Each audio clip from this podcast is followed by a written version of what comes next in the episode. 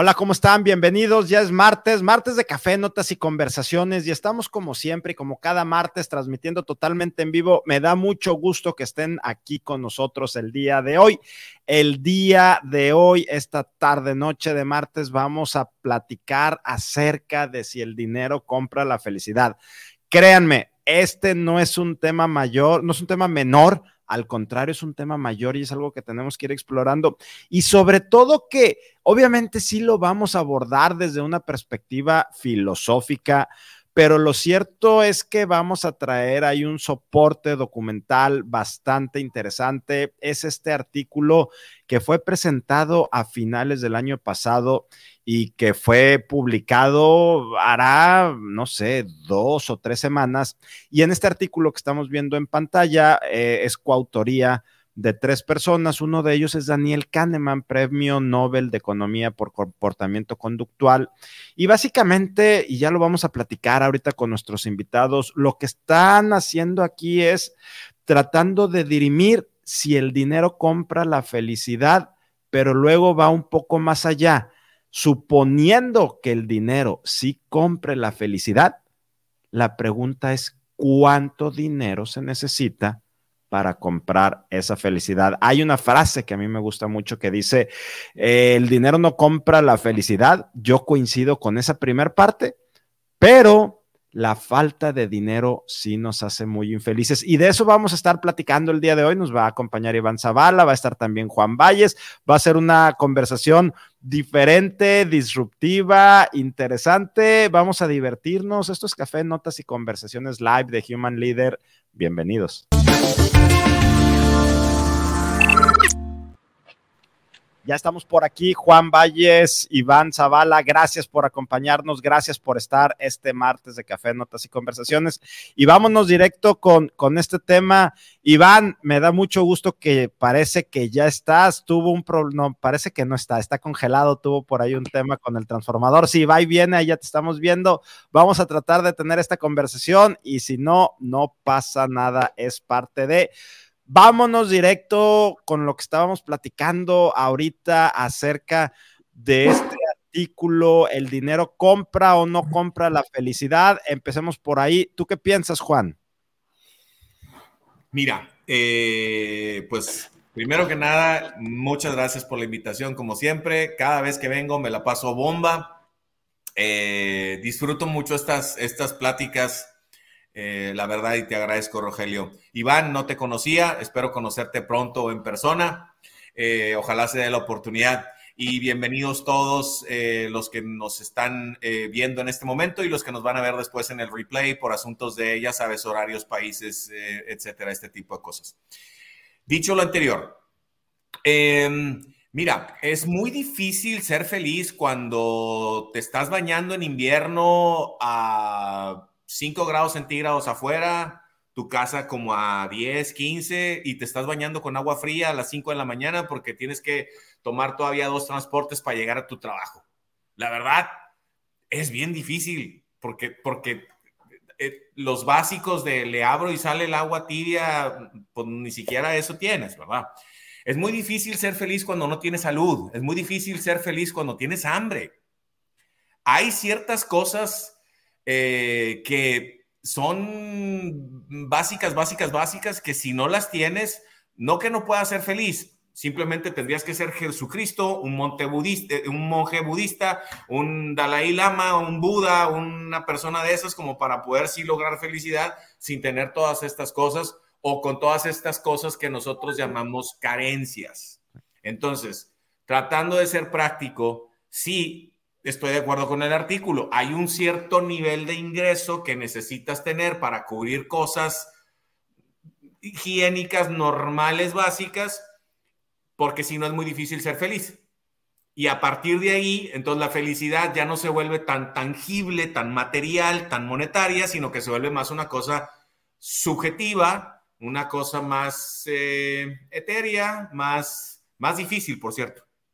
Hasta ahí lo quiero. O sea que de aquí estamos partiendo del primer tema o de la primera premisa, la falta de dinero sí te hace infeliz.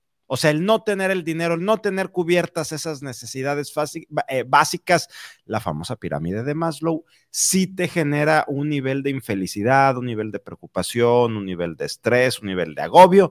En eso, a partir de ahí estamos de acuerdo. Yo dudo que una eh, mamá de un hijo que está preocupada porque no tiene dinero, no completa para comprarle los útiles escolares a su niña, dudo que esté feliz en el trabajo, haciendo, y, cantando, y no, estoy preocupada porque necesito útiles para que mi hija estudie, porque es mi futuro, es lo que más quiero en la vida, y, y que no tenga útiles, pues me preocupa, y pues con esa preocupación encima, pues no, no es que te causen infelicidad, yo lo que creo es, te lo hace muy difícil. Entonces, partimos del hecho de que la falta de dinero sí te causa cierto estrés, lo podemos llamar infelicidad, lo podemos llamar este, estrés, dificultad, agobio, etcétera. Ahora déjame pasar a la segunda parte de cómo, ir, cómo quiero ir construyendo este tema. Ya no estamos hablando de la falta de necesidades básicas, o sea, las necesidades básicas, vamos, a ver, vamos poniéndonos en contexto con, este artículo eh, y un poco lo que se está manejando, vamos a suponer que estamos hablando típicamente las personas que nos están viendo, es gente que trabaja en una organización, que tiene una posición director, gerente, jefatura. Entonces vamos a centrar un poquito ahí la, conversación. Tiene que ver con el artículo, es un tema de divertirnos, filosófico, ir, ir este, eh, desmembrando este tema.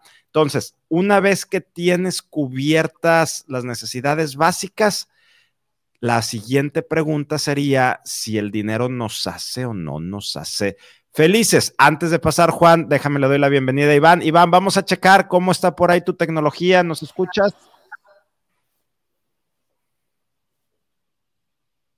No, Iván no nos está escuchando. Bueno, ahorita, ahorita regresamos eh, con Iván. Entonces, una vez ya tienes esto cubierto, Juan, el dinero, ¿te da la felicidad? Eh, voy a responder lo mismo. Eh, el dinero. Tírate a la alberca, ¿eh? No te quedes nada más con los piececitos. No, no, no. El, el, dinero, a ver, eh, una vez que tienes un cierto límite, un cierto nivel, pues no, la felicidad ya depende de otras cosas. Déjame irme a una frase que una vez me dijo un viejo lobo de mar, viejo, viejo, viejo lobo de mar, y lo digo en el buen sentido, eh, al cual yo le digo papá. Eh, me dijo, a ver, está muy fácil, güey. La felicidad es la resta entre tus expectativas y tu realidad. Y cada quien fija sus expectativas. Si tú quieres que tu trabajo te dé felicidad, pues ok, y no te lo da, pues, pues no vas a ser feliz. Entonces, cada quien hace su combinación de cosas que le van a dar esa felicidad. Por ejemplo, a ver, si yo ahorita viera un partido de Tigres o Rayados y ganan, ¿me voy a sentir contento? Sí, cualquiera de los dos. ¿Voy a estar feliz? Eh, no necesariamente. ¿Perdieron? Pues no me va a gustar. ¿Me va a hacer infeliz? No. Si viera un partido de México contra Colombia, voy a estar contento. México contra Surinam, pues ganamos, pero no estoy feliz, me vale me tiene sin cuidado. Le ganamos a Alemania, en donde sea, cuando sea, voy a estar muy contento. Ganamos el mundial, voy a estar extático. Mismo juego.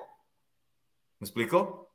Diferentes expectativas, diferente circunstancia. Y entonces cada quien arma su combinación de expectativas que viene siendo tan larga y tan complicada como cada quien la quiera hacer, pero al final es tan única como el ADN.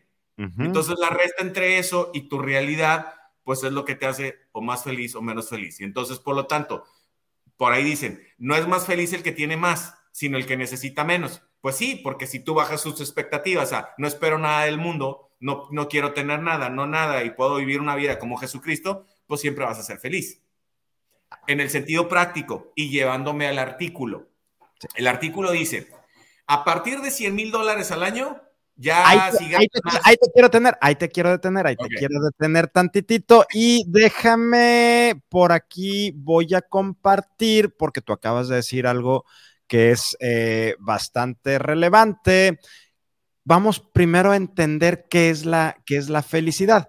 Vámonos moviendo por ahí. Creo que ese sería un buen punto de partida. Escribí un artículo en el 2019, lo pueden encontrar en mi blog, rogeliosegovia.mx, donde preguntaba qué es la felicidad. Y primero vemos ahí que la Real Academia Española de la Lengua nos decía que es un estado de grata satisfacción espiritual y física. Wikipedia, desde una perspectiva así también general, eh, desde una, bueno, hablando de investigación no podemos irnos a un diccionario, pero aquí como no es una investigación formal, sí lo podemos hacer, nos dice que esa emoción que se produce en un ser vivo cuando cree, cree, y es un tema de creencia, haber alcanzado una meta deseada. Entonces, todavía no, no, no, tenemos ahí claro qué puede ser, pero si nos vamos a los, a los filósofos, Séneca decía, todos los hombres quieren vivir felizmente, aspiramos a ser felices y para ello intentamos descubrir qué es. Sin embargo, cada persona posee una respuesta y esto tú ahorita lo mencionabas. Cada quien entendemos la, la felicidad de, de manera distinta, pero Sócrates, la definición de Sócrates me gusta particularmente donde nos dice, a ver, señores, el secreto de la felicidad no se encuentra en la búsqueda de más, sino en el desarrollo de la capacidad para disfrutar menos. Primera pregunta, ¿esto se puede? Y, no hablando así de que te tengas que ir a la montaña a abrazar árboles o ser Jesucristo, no, así, terrenal. ¿Se puede o no se puede, Juan?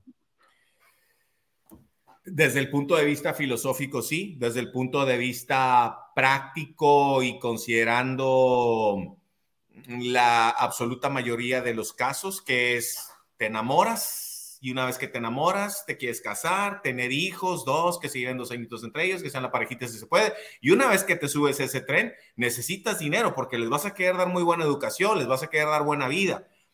Y ya te subiste al tren de los ingresos ascendentes y entonces lo necesitas y te tienes que poner en plan práctico. Y entonces la felicidad filosófica, socrática, híjole, pues no es como que diga yo, me voy a conformar con que mis hijos, o voy a enseñar a mis hijos a que tengan menos. No, no, porque yo quiero que aspiren a más. Yo quisiera que mis hijos, eh, que sus vidas adultas fueran mejores que la mía. Y, los preparé para ello. ahí viene otra pregunta.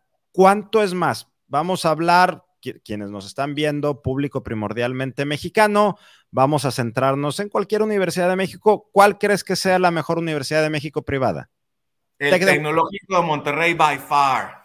Tecnológico de Monterrey. ¿Cuánto cuesta el semestre del Tecnológico de Monterrey? X cantidad. Si 130. Tú, 130, 150. Si tú puedes pagar el Tecnológico de Monterrey para tus dos hijos de manera holgada, no, no, no que andes viendo cómo pagas el recibo y cómo, de manera holgada. Eso ya te estaría dando la felicidad y ya estarías eh, disfrutando lo que tienes o entonces como ya lo puedes pagar de manera holgada, te crea una infelicidad y dices, no, pero es que debería estar en Harvard o debería de estar en cualquier de la Ivy League y entonces ahí ya el tech ya no es suficiente porque ya es algo alcanzable, ya es algo que materializaste y entonces esa expectativa de, la gente se va hacia otra cosa. ¿Qué onda? O sea, ahí ya dos hijos, se tomo tu ejemplo, ¿ahí es suficiente o todavía no porque somos humanos? Pues mira.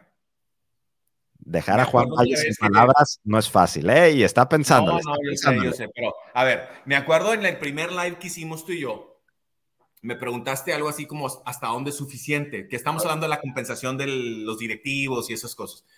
Y yo te decía, pues es que depende para dónde mires. Si miras para arriba, no, pues Elon Musk está muy lejos de mí, nunca lo voy a alcanzar, siempre voy a estar y, sufriendo y espérame. Pero si me pongo a pensar que soy de Ciudad Juárez, nací en dos cuartos de adobe, literal lo que te estoy diciendo, nací en dos cuartos de adobe, eh, logré sacar una carrera en el TEC y les estoy dando el TEC a mis hijos, si veo eso, digo, feliz. En esa parte de darles buena educación a mis hijos, estoy feliz. En otras partes de mi vida, que también me dan felicidad, pues a lo mejor estoy mejor o más, o eh, ya veremos cómo queda el ecualizador del estéreo, ¿verdad? Para los que no saben qué es un ecualizador, pues no tienen el seniority suficiente. No le digamos edad, seniority suficiente si no sabes qué es un ecualizador. No, hombre, hasta el Spotify ahí tiene el ecualizador digital, nomás es de moverle. Sí, sí, ahí encuentran algunas cosillas. Bueno. seguimos con este ejemplo. Entonces, una persona, ahora que nos estuviste acompañando en Coparmex Nuevo León en la Comisión de Capital Humano y nos platicaste un, nos diste una plática acerca de cómo la gente va creciendo profesionalmente, eh, tú hiciste ahí un disclosure al principio diciendo, a ver, el segmento o a quien yo me dirijo, y si por ahí cometo alguna imprecisión, Juan, por favor, corrígeme, decías, yo voy a cierto segmento poblacional que eh, en mi producto, eh, lo que yo hago, mi servicio, y es básicamente gerentes y directores que están buscando llegar al C-suite, que están llegando, buscando llegar a una vicepresidencia. Entonces, si nos movemos ahí y seguimos la conversación por ahí, una persona que ya palomeó llegar a la posición en la empresa, gana bien, tiene la edad, está en una empresa normal, digo, creo que todas las empresas son buenas y son malas, mucho tiene que ver cómo, cómo la vemos. Eso ya te da, ya te debería de dar felicidad, ya te da felicidad. O entra y por aquí hay un tema de, Francisco Peña que dice la felicidad es muy subjetiva, coincido totalmente, o ahí ya deberías de estarle tirando a irte a Estados Unidos y pagar universidades en la Ivy League y...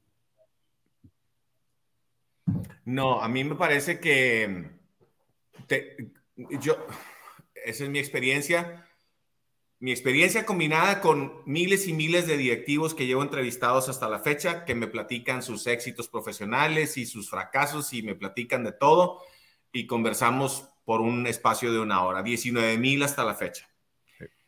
Mira, a mí me parece que alguien que llega a ese nivel de, vamos a llamarle C-level o como cada quien le quiera llamar, lo, que siga de director, en donde sea que estés, ¿verdad?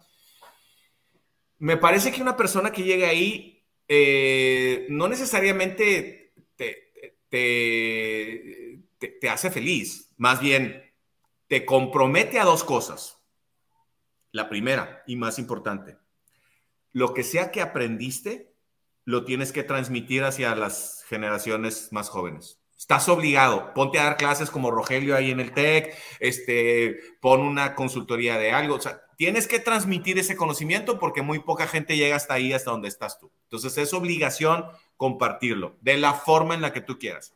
Y lo segundo, tienes la obligación de ser más feliz que el resto de las personas.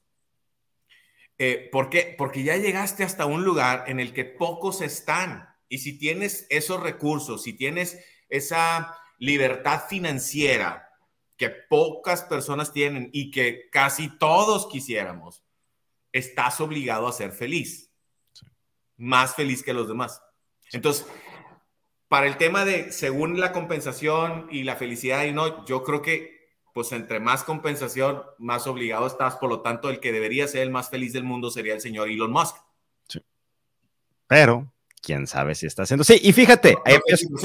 lo que sí sé es que es el, es el que está más obligado a hacerlo empiezo a conectar aquí y voy ahora sí moviendo la conversación hacia donde nos estábamos anticipando, te estabas anticipando hace unos momentos. Hay un anuncio por ahí de una marca de cerveza light, no lo ponemos aquí el anuncio pues porque no, no nos están patrocinando este espacio, pero es la cerveza Amstel Light donde sale Rafael Nadal y entonces una persona con un, chavo joven con el pelo largo, eh, voltea a ver a, a, otra persona y dice, él debe de ser feliz. Y, entonces él ve a una persona que va caminando y el que va caminando ve al que va en carro y el que va en carro ve al que va en la bicicleta, este, disfrutando todo y todo el mundo se va diciendo, él debe ser feliz. O sea, no reconocemos nuestra felicidad, pero lo que estamos anhelando o esperando del otro, eso nos da la felicidad hasta que al final del anuncio Rafael Nadal se baja al mismo barecito donde estaba nuestro personaje inicial tomándose su,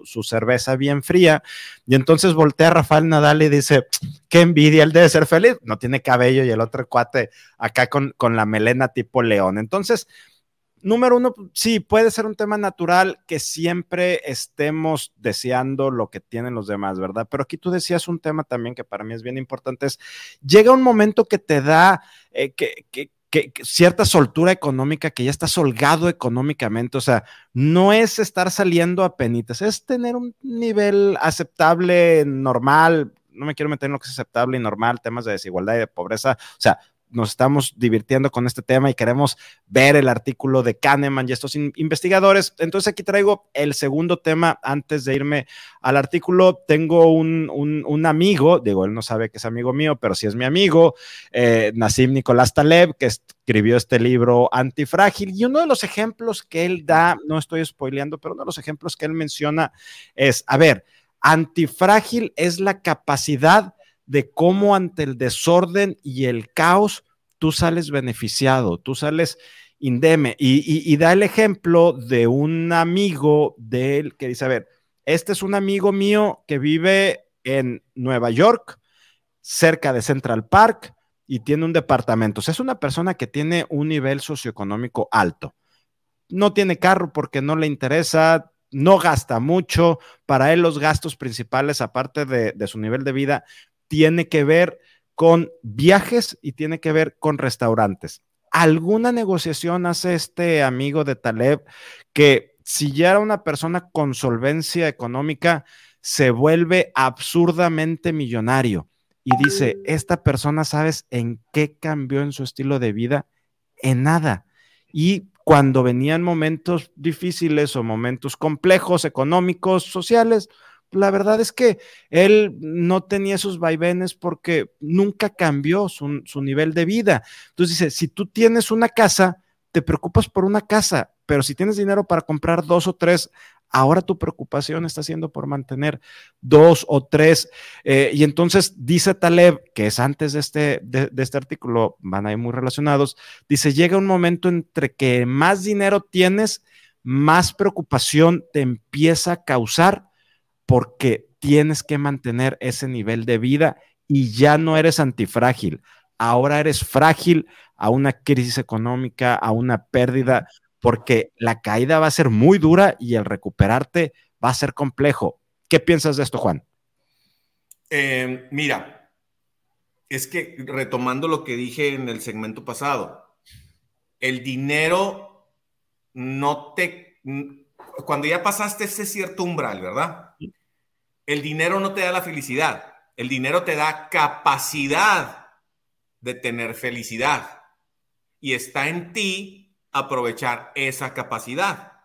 Por lo tanto, entre más dinero tengas, pues más obligado estás a ser más feliz porque tienes más manera de eh, hacer más cosas subjetivas, eh, hacer más cosas no materiales que son las que verdaderamente te dan la felicidad.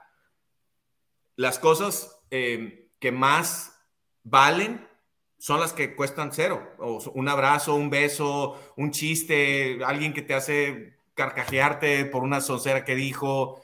No fue la carne asada, no fue el vino, no fue, no, fue lo que dijo en el momento adecuado, a la persona adecuada, de la forma adecuada, que hizo reír a todo el mundo. Un instante de felicidad que costó cero.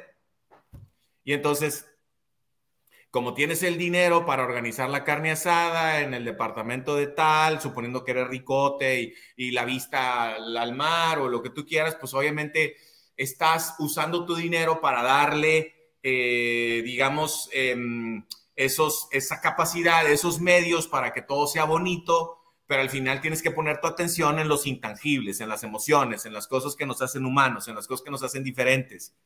Eh, pero si vas a organizar ese gran evento en tu departamento de Cancún y resulta que vas a estar preocupado porque te van a estar llamando a la oficina y porque tienes que contestar no sé qué y estás preocupado porque si, si el servicio, que si aquel tal no está bien atendido y que te, te, vuelves organizador del evento y quieres que todo el mundo se, se la pase bien y pues vas a estar preocupado por miles de cosas en vez de disfrutar el momento de traje unos amigos a mi departamento en Cancún y lo único que vamos a hacer es pasárnosla muy padre y que cada quien resuelva lo que tenga que resolver y que cada quien haga lo que tenga que hacer.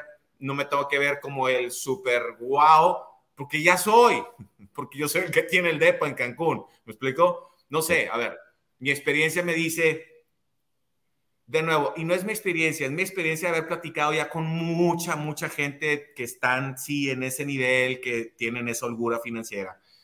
Em, como que e, en un principio los, el límite es físico, de dinero. Si no tienes cierto, pues no, no vas a poder. Y luego después se va volviendo cada vez menos físico y cada vez más intangible. Y tú tienes que saber, de acuerdo a tus ingresos y de acuerdo a dónde está, eh, dónde está la raya, en dónde te tienes que divorciar de lo físico para concentrarte en lo no físico, déjame decirle de esa manera. Porque si no, entonces el dinero no te va a servir de nada, de absolutamente nada. Y luego, después de esto que estamos, que estamos hablando, que estamos este, aquí conversando, que la realidad son temas que estoy seguro que si no todo mundo, muchísima gente lo ha conversado, lo ha discutido por mucho tiempo. Llegan un par de investigadores, premio Nobel de Economía, uno de ellos, de las grandes universidades y, que estudian el comportamiento conductual y dicen, a ver, vamos a ver, vamos a tratar de comprobar si el dinero compra o no la felicidad.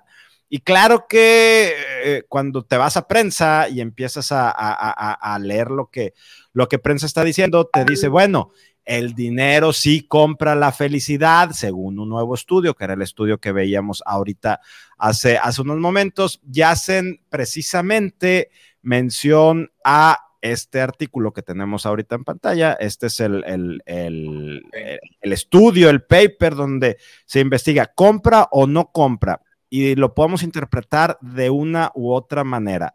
Puedes decir, el dinero sí compra la felicidad, pero hasta cierto punto. Y lo que está diciendo este estudio es 100 mil dólares anuales es lo que compra la felicidad. O pudiéramos decirlo desde otra perspectiva, el dinero no compra la felicidad, lo único que necesitas es 100 mil dólares al año para de ahí llevarte la mente a otras cosas que no sea a estar ganando dinero.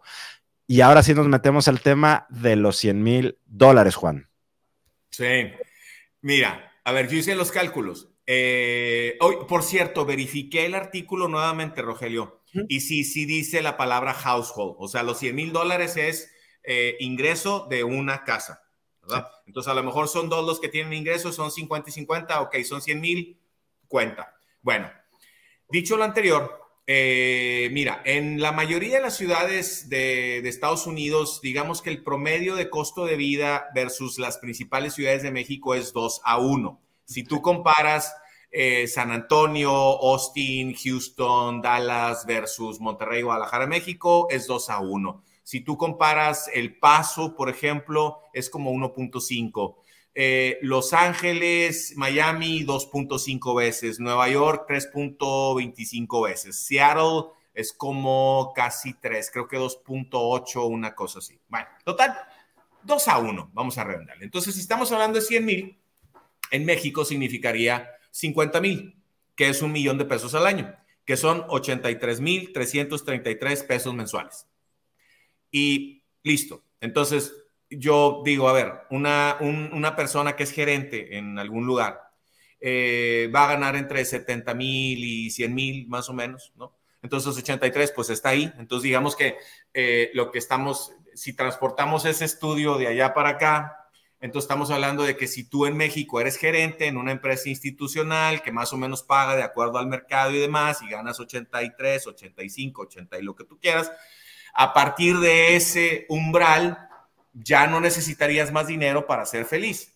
Y cuando me pongo a pensar en eso y con base en lo que sé, digo, pues sí, con ese dinero puedes tener una casa, digamos, con ciertas comodidades, agua caliente en las mañanas, ¿no? Vas a tener un auto, a lo mejor no el Mercedes-Benz, no, un auto que te transporte, no vas a tener que tomar dos camiones para ir a tu trabajo, a lo mejor tienes un par de autos, este, vives en una colonia clase media, eh, tus hijos van a escuela privada muy probablemente, a lo mejor no el americano, no, obviamente no, el San Roberto, pues a lo mejor no, pero un colegio pues que no sea, digamos, de gobierno, porque aquí en México la educación entre gobierno y privada, pues sí hay una diferencia más o menos relevante.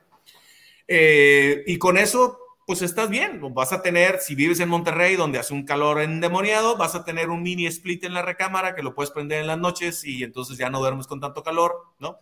Eh, y entonces vas a disfrutar de ciertas, de ciertas cosas, ¿verdad? Eh, no vas a tener tantas limitantes y por lo tanto, pues sí podrías dedicarte a las cosas que te den felicidad. Irte al parque con los hijos, jugar con el perro, comprarte una alberquita de plástico, el Home Depot. Yo hice eso muchas veces cuando estaban mis hijos chavos. Alberquita de plástico, el Home Depot, que cada primavera compras otra porque se echan, o sea, no duran más que un Pero le pones ahí agua con la manguera y los hijos encantados y prendes el asador y haces tu carnita asada y, y te la pasas feliz, ¿no? Entonces, cuando, cuando hice el número, dije, pues sí, para alguien en México, Guadalajara, Monterrey, las principales ciudades de México, pues me parece que sí es más o menos el ingreso del umbral. Si vives en otras ciudades, como por ejemplo a lo mejor Culiacán, que es un 30% más barato que, que Monterrey, pues y ganas eso, todavía mejor. Eh, y así hay muchas otras ciudades en las que podrías tener una mejor calidad de vida con ese ingreso. Claro, lo que también sucede es que cuando ya te llevas ese, ese, ese ingreso a esas ciudades, pues no te van a pagar eso, te van a pagar el proporcional. Pero al final, más o menos va a ser una cierta calidad de vida que te permita eh, concentrarte en lo no material, en los intangibles. Em, y entonces, nada más para en ese sentido, ese es el punto. Es, sí, esos 100 mil dólares en Estados Unidos al año, ¿cuántos serían aquí en México en, estas, en las principales ciudades? 83 mil 333 pesos mensuales de sueldo bruto. Ok, ¿cuántas personas más o menos ganan 83 mil eh, pesos, 85 mil pesos familiares mensuales? Es, o, dicho de otra manera, para no hablar de cuántas personas, déjame reformulo, porque si no nos vamos a meter en, temas que van a ser complejos. Para una persona que tiene carrera universitaria, ¿es fácil llegar a ese umbral? ¿Es fácil llegar a ese monto? No, no es tan fácil. Eh, y, es, fácil de, o sea, es fácil de ver. Tú, ponte a pensar, a ver, un gerente en una empresa, ¿cuánta gente tiene a su cargo? Reportes directos. Pues entre 5 y 10, ponle 7 y medio. Eh, y, algunos de ellos van a tener dos o tres personitas abajo porque van a ser coordinadores, jefes, etcétera, etcétera. Entonces, ¿te gusta que en su estructura tenga en total 20 personas a su cargo? Más o menos, entre 10 y 20 si tú quieres, está bien. Al final de cuentas, estamos hablando de que si esa persona es el gerente y tiene entre 10 y 20, vamos a decir 15, entonces esa persona es uno en 15. Entonces, es un quinceavo. No es fácil. No todo, y déjame, sigo haciendo cortes, no todo mundo que egrese de una universidad privada, de las cuatro o cinco universidades privadas, tres, cuatro universidades privadas importantes de México, de Monterrey y de Guadalajara, no necesariamente van a llegar a ese monto de los 85, 100 mil pesos. No, una vez que te gradúas, tienes, con base en mi experiencia, una en 15, no son probabilidades, ¿ok? Déjame decirle probabilidades, pero no son probabilidades porque se requiere de trabajo. Aquí el randomness y la moneda en el aire, aquí es trabajo. Entonces, pero eh, una vez que tú te gradúas de una carrera universitaria, hay un lugar arriba, 15 abajo. Los 15 que están aquí quieren ese lugar. Entonces tienes que ser más bueno que 14 para que eventualmente te quedes con ese. Y luego cuando te vas al siguiente nivel se pone más difícil y cuando te vas al siguiente nivel se pone más difícil todavía. Entonces, fíjate lo que, las conclusiones, sí, algo me pasa contigo que cada vez que platicamos, de repente llevamos 34 minutos cuando esto debe de estar durando por ahí de 30 minutos, pero bueno, sigamos con la conversación porque esto está interesante. Nosotros ya estamos más o menos de acuerdo de cierta manera que el artículo que nos estaba, que hemos estado comentando, 75, eh, 100 mil dólares al año, más o menos, a ojo de buen cubero, nos dice Juan, en Monterrey serían unos 85, 90 mil pesos eh, al mes. Luego nos va comentando que no es tan fácil llegar ahí, tú egresas, entras a una organización eh, y, hay 15 personas que están buscando ese mismo puesto y vas a llegar más o menos el promedio a qué edad, Juan, a los 30, como nos comenta por acá eh, Melissa Mayorga, o a qué edad llegas más o menos cuando llegas a ganar ese, ese monto. Más o menos, a los 33, ponle, de los 23 que te gradúas a los 33, es una década. Entonces, a ver, si lo ves desde ese punto de vista, tienes 10 años para llegar. O sea, ¿está duro? Sí. pero tienes 10 años, no es como que te doy 3 y si no, pues ya no, tienes una década. Entonces, realmente si te esfuerzas, eh, y cuando digo esfuerzas es, trabaja más que los demás. Es literal, es lo que estoy diciendo. Si llegan ellos a X hora, tú llegas media hora antes, una hora antes. Se van a X hora, quédate una hora más o tal. Ya sé que es políticamente incorrecto lo que estoy diciendo. Yo sé que muchos millennials y muchos generación Z y todo el mundo me está odiando. Me pueden odiar lo que ustedes quieran. Yo lo único que les digo es, vayan con la gente que tiene 40 y algo o más y pregúntenles si no cuando ellos estaban jóvenes, trabajaban más que los demás. Encuéntrenme uno que les diga que no. Que me diga, no, la neta yo me la llevé tranquilo, ¿eh? No, estuvo fácil. Yo, mis ocho horas, Godín. Llegaba tarde y me iba temprano. Hora de comida, fines de semana, olvídalo, nunca trabajé. Yo, a ver, yo no sé de qué me están hablando. Yo, la onda ha sido tranquila para mí. Encuéntrenme uno que sea director o más que les diga eso. No lo van a encontrar. Y si lo encuentran, mándenmelo, porque quiero estudiarlo. Déjame. Es una cosa rarísima. Déjame te, bueno, aquí anuncio parroquial, Rodrigo nos pide el link del artículo. Este es el artículo, Rodrigo, si no lo tengo aquí a la mano, si lo tecleas en internet, eh, te va a salir eh, directo, lo puedes descargar directo. Si no, mándame un correo y yo con gusto te lo hago llegar ahorita terminando esta, esta transmisión. Bueno, siguiente pregunta. Ya se puso tan buena esta conversación que Juan ya hasta se fue a quitar el, el saco. A ver, una 85 mil pesos, 90 mil pesos es lo que nos da la felicidad. Si sacamos ahí unos números rápidos con este artículo, llegas a tus 34, 35 más o menos. Va a llegar, no es un tema de porcentaje, pero uno de cada 15, poco más, poco menos de los que, de los que van egresando.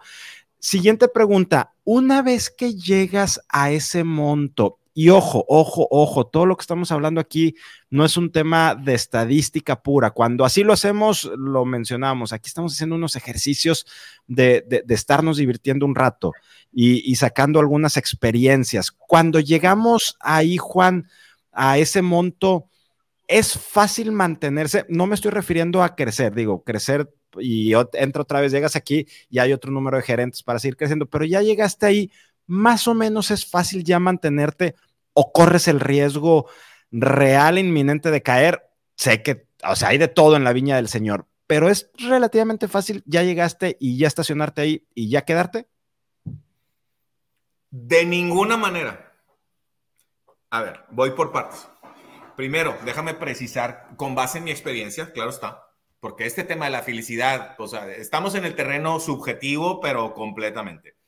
Yo diría, si llegas a ganar ochenta y tantos mil pesos, eres gerente, tal, tienes 33 años, no te diría ya eres feliz, no, ya puedes ser feliz porque ya cubriste un cierto número de básicos higiénicos.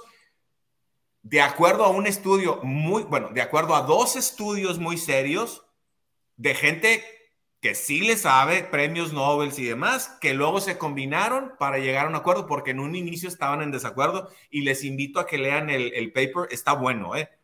Ya sabes, tiene sus partes técnicas y un chorro de referencias y todo, pero pues hay que tener la paciencia y leerlo, pero sí está bueno, la verdad. O sea, sí tiene solidez, no, no es, no es cualquier cosa este estudio. Entonces, de acuerdo a una cosa seria, si llegas a un cierto límite, a un cierto umbral de, de nuevo ochenta y tantos pesos, ya puedes ser feliz. Antes de eso va a ser muy difícil. No es que ya eres feliz. Podrías ser feliz si quieres y si le dedicas a eso. Ok, dicho lo anterior, ya suponiendo que lo tienes y que eres gerente y tienes treinta y tantos años. ¿Qué tan fácil es mantenerse?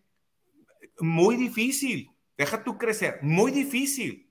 Porque tienes 33 y le vas a pegar a tener alguna actividad económica hasta los 70 y algo, 60 y algo, 80 y algo, es una zona amplia la del retiro. Yo le pongo 73. La mitad entre 63 y 83. Son 50 años, llevas 10, te faltan 40. Te vas a pasar 40 años haciendo lo mismo, manteniéndote en el mismo puesto. No, es imposible. Te vas a aburrir, eh, te vas a ciclar, o, te van a cambiar las cosas tanto que, que, tu trabajo va a ser otro y a lo mejor un día ya no vas a poder con él.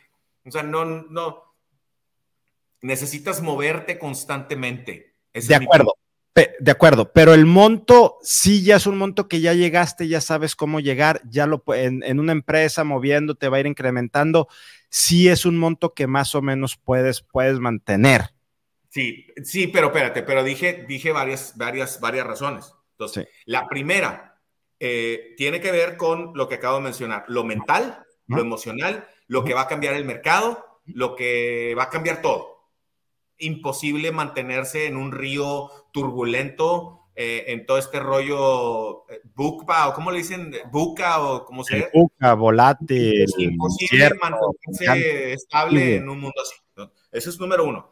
Número dos, em, si, te, si te metiste al, al viaje en el que la absoluta mayoría de nosotros nos metimos, en este momento de tu vida tienes, sí, ochenta y tantos mil pesos de ingreso y están haciendo tu primer hijo o tu segundo.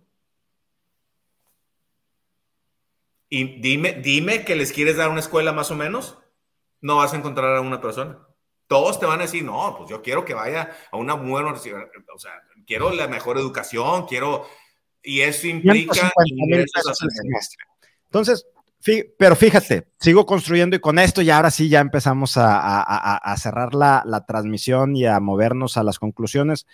Eh, llegas, es difícil llegar, eh, es más difícil mantenerte, pero una vez que te logras mantener en esos rangos y vamos a suponer que fueras creciendo con la media, no eres el superestrella, pero tampoco eres el que se va a quedar ahí creo que el reto, y esta ya empieza a ser una conclusión, más que pregunta para ti, Juan, una conclusión personal. Creo que el reto, una vez que llegaste a esos niveles, a los treinta y tantos y vas creciendo, es ahora sí, y conecto con la definición eh, filosófica que veíamos hace unos días, de hace unos días, hace unos momentos, por acá la tengo de Sócrates que nos decía el secreto de la felicidad no se encuentra en la búsqueda de más, sino en el desarrollo de la capacidad para disfrutar menos, es porque en el ejemplo que estamos dando, ya cumpliste necesidades básicas, ya llegaste a donde debías llegar a los treinta y tantos años, vas a seguir creciendo con el promedio, probablemente en este promedio, estás arribita del promedio, vas a llegar a una dirección, quizá vas a ser una dirección junior, vas a disfrutar, pero entonces ya te da cierta holgura porque ya no estás ganando 80 mil, probablemente ya estás ganando tu ingreso en pareja, ya es de unos 150, 160, ya puedes tienes dos hijos, ya puedes pagar dos universidades privadas, sea eh, el TEC, la UDEM, la Ibero, eh, estas universidades este, de renombre privadas mexicanas. El tema es que no te empiece a causar infelicidad, que ahora ya traes un buen carro, pero ahora necesitas uno mejor y ahora necesitas una casa en el campo y un departamento en la playa, porque entonces ahí y creo que mucho tiene que ver con, con, esto que se dice acá filosóficamente y lo que dice el artículo y lo que dice Taleb en Antifrágil, nunca vas a ser feliz. Y luego ahí el mismo artículo decía, esto se aplana a los 500 mil dólares de ingreso anual. Yo quiero suponer que ahí se aplana porque después de eso, el mantener esos ingresos, si mantener el 80 mil pesos o el 100 mil pesos que tú nos decías ya es complejo, mantener 500 mil dólares, lo que fuera su equivalente en México con esta fórmula que hacíamos hace unos momentos, ha de ser complejísimo porque son poquitas las empresas que tienen esos puestos y esos salarios y te vas y se acabó. Como quiera, gerencias hay, eh, la banda es mayor, ¿verdad? Y direcciones junior es un poquito más grande, pero llegas ahí y ya no. Entonces, mi conclusión, y aquí te cedo la palabra, Juan, para que nos compartas la tuya, es ¿El dinero da la felicidad? Pues sí no. O sea, sí la da cuando llegas a ese monto, cuando llegas a ese rango. Después de ahí, ya depende de ti el ser feliz. El dinero en sí no te va a otorgar esa felicidad. Mi conclusión de este artículo, que, de, de esta plática, que con un vaso de agua he disfrutado tremendamente como si ese vaso estuviera, pero lleno de vino tinto. Platícanos, Juan tus conclusiones. Mira, de acuerdo completamente contigo, pero también me quiero regresar a la frase de mi papá. Todo es una resta entre lo que tú esperas y la realidad.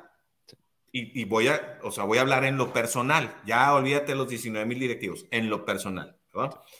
Em, mi papá eh, eh, quedó huérfano a los 14 años de padre. Mi mamá también fue huérfana. Mi mamá quedó huérfana como al año de nacida de padre. Entonces, y, vienen de comunidades muy limitadas. Mi papá nació en Santa Bárbara, Chihuahua. Mi mamá nació en Tepezal, Aguascalientes. Terminan en Juárez, trabajando toda su vida eh, como locos. Después de todo eso, yo estudié en el TEC, sin beca. Entonces, imagínate para mí, siendo egresado del TEC, es como, es que mis hijos tienen que ir al TEC. Estoy obligado, no, o sea, menos no podría. ¿Cómo, ¿Cómo le explico a mi papá, a mi mamá, que tanto ahorró, que tanto se sacrificó, que nunca tuvo ayuda en la casa, que todo hacía ella, que ¿cómo les explico? No puedo. A ver, em, felicidad autoimpuesta, porque a mi hermano le vale gorro. Ese güey tuvo otra vida y otras cosas y es muy probable que Javier sea más feliz que yo, by the way. Es más, te aseguro a que es más feliz que yo. Bueno, entonces, em, para mí, que mis dos hijos se gradúen del TEC, de acuerdo a mis expectativas, es felicidad. Todo el mundo me la puede criticar si quieren, ¿verdad? Pero al final, eso me lleva de regreso a los números. A ver, cuando yo digo 83.333 pesos, yo digo, pues eso es por persona. Si tú vas a querer darle muy buena universidad a tus hijos y tienes una familia de dos hijos, una esposa, o sea, una familia de cuatro, son 83.333 por persona. Si vas a querer pagar esas colegiaturas y todo eso que estamos diciendo. Entonces. A mí el monto me hace sentido. O sea, para llegar a este nivel de felicidad, ¿verdad? No, no, no, no es que estemos de fifís aspiracionistas y arribacionistas y todas esas cosas. No, no, no, no. Hablar del artículo puntual. Claro, conclusión. Si llegas a los ochenta y tantos mil, ochenta y tantos mil pesos, a partir de ahí, tú defines tu felicidad. Si eres Juan Valles o cualquier otra persona y te quieres meter al viaje de es que yo sí quiero darle muy buena educación a mis hijos, TEC, UDEM, Ibero, Anáhuac y tal, agarra ese número y multiplícalo por cuatro o por cinco o los miembros de la familia que tengas. Porque si no, no te va a dar. Entonces ya se convierte en, otro, en otra carrera. Es, es el ANA, pero por miembro de familia.